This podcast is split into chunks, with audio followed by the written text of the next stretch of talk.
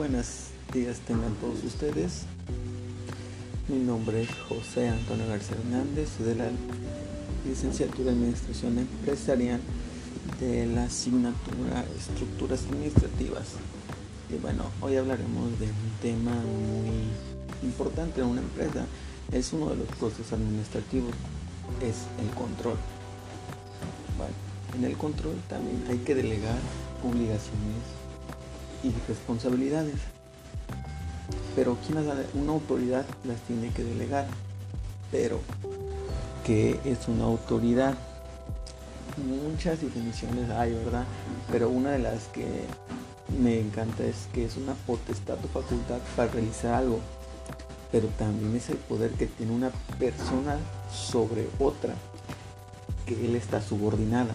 Y finalmente significa una o más personas revestida de algún poder o mando. Pero la autoridad dentro de una empresa se mide desde el punto de vista del rango del título que poseen dentro de la organización. Así muchos, ¿verdad? Muchos también tenemos un rango, ¿verdad? Y tenemos ciertas responsabilidades y obligaciones que otorgar a nuestros subordinados, ¿verdad? Pero también lo podemos ver de un rango, de un título. Pero en la administración, el poder de ejercer desde el puesto de autoridad de manera humana y es necesario para lograr los objetivos y las tareas de la empresa. O sea, tenemos que llevar un control, por eso está este, por eso en la etapa de los procesos administrativos, primero tenemos la planeación, no planeamos qué vamos a hacer y todo eso. De ahí sigue la organización, organizar todo, ¿no? Pero ahí sigue el control, llevar un control, delegar responsabilidades, tú vas a hacer esto, tú vas a hacer el otro, para que podamos lograr este, nuestras este, metas. Por eso es muy importante la administración. Por eso un subordinado en cierta área de la organización es monitoreado por un nivel jerárquico superior desde donde se aplica la autoridad y el poder. No obstante, ahondaremos en este término identificando los diferentes tipos. Pero la autoridad como un elemento primordial es la estructura organizacional tiene una función importante que en algún momento debe ser delegada. En un principio sea de la libertad del subordinado para tomar decisiones sobre cierta actividad o área de la empresa. Podemos decir que la delegación es un acto básico en el ejercicio de la administración. Entonces entendemos que la autoridad se delega, pero las responsabilidades se comparten para poder cumplir con la función de la delegación del primero fijamos los objetivos del puesto. De ahí asignamos los deberes del puesto. Después, delegar las funciones y responsabilidades. Y por último, determinar las personas que estará como responsable. O sea, tenemos que, por último, tenemos que poner las personas que van a estar responsables, que van a estar encargadas, por así decirlo. Pero la autoridad también es eficiente al momento de delegar. Por eso no hay que olvidar esto, esto lo que les voy a compartir. Se otorga el mismo nivel de autoridad y responsabilidad, más la autoridad absoluta ante un jefe no se, no se delega, más cada subordinado responde a un solo jefe.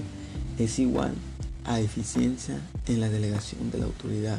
Todo esto debe de ir complementado, ¿verdad? Debemos de saber el orden jerárquico, por eso en una de las etapas ponemos este, los organigramas de, formales para que así la empresa, los subordinados, cada uno puedan ver cuál es el mando de autoridad que tiene cada uno, porque no se puede saltar el gerente a lo de un encargado, porque no, por eso hay niveles jerárquicos.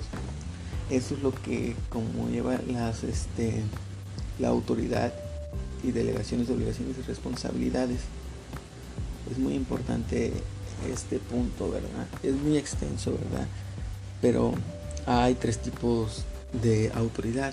La autoridad lineal, que es donde existe una autoridad frente a un subordinado.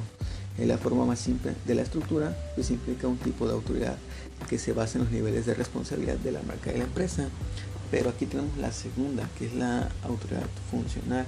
Es aquella que ejerce uno o varios jefes con la finalidad de introducir alguna, algún especialista para mejorar el funcionamiento del departamento, por así decirlo.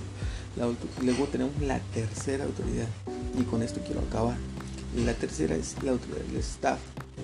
Es aquella que forma parte de la organización para apoyar o asesoría de la empresa. El nivel de autoridad responsabilidad está en relación al nivel que apoya.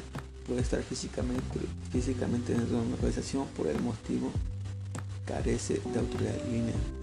Es muy importante estos tres tipos de autoridad, porque hay, cuando llegamos a una empresa, pues no vamos a llegar a ser pues como dicen muchos directores generales, empezamos desde abajo para ir escalando. Y esto nos va a servir, ¿no? Y también como seres humanos y como nuestra vida cotidiana vamos a ver mucho esto, nuestras autoridades.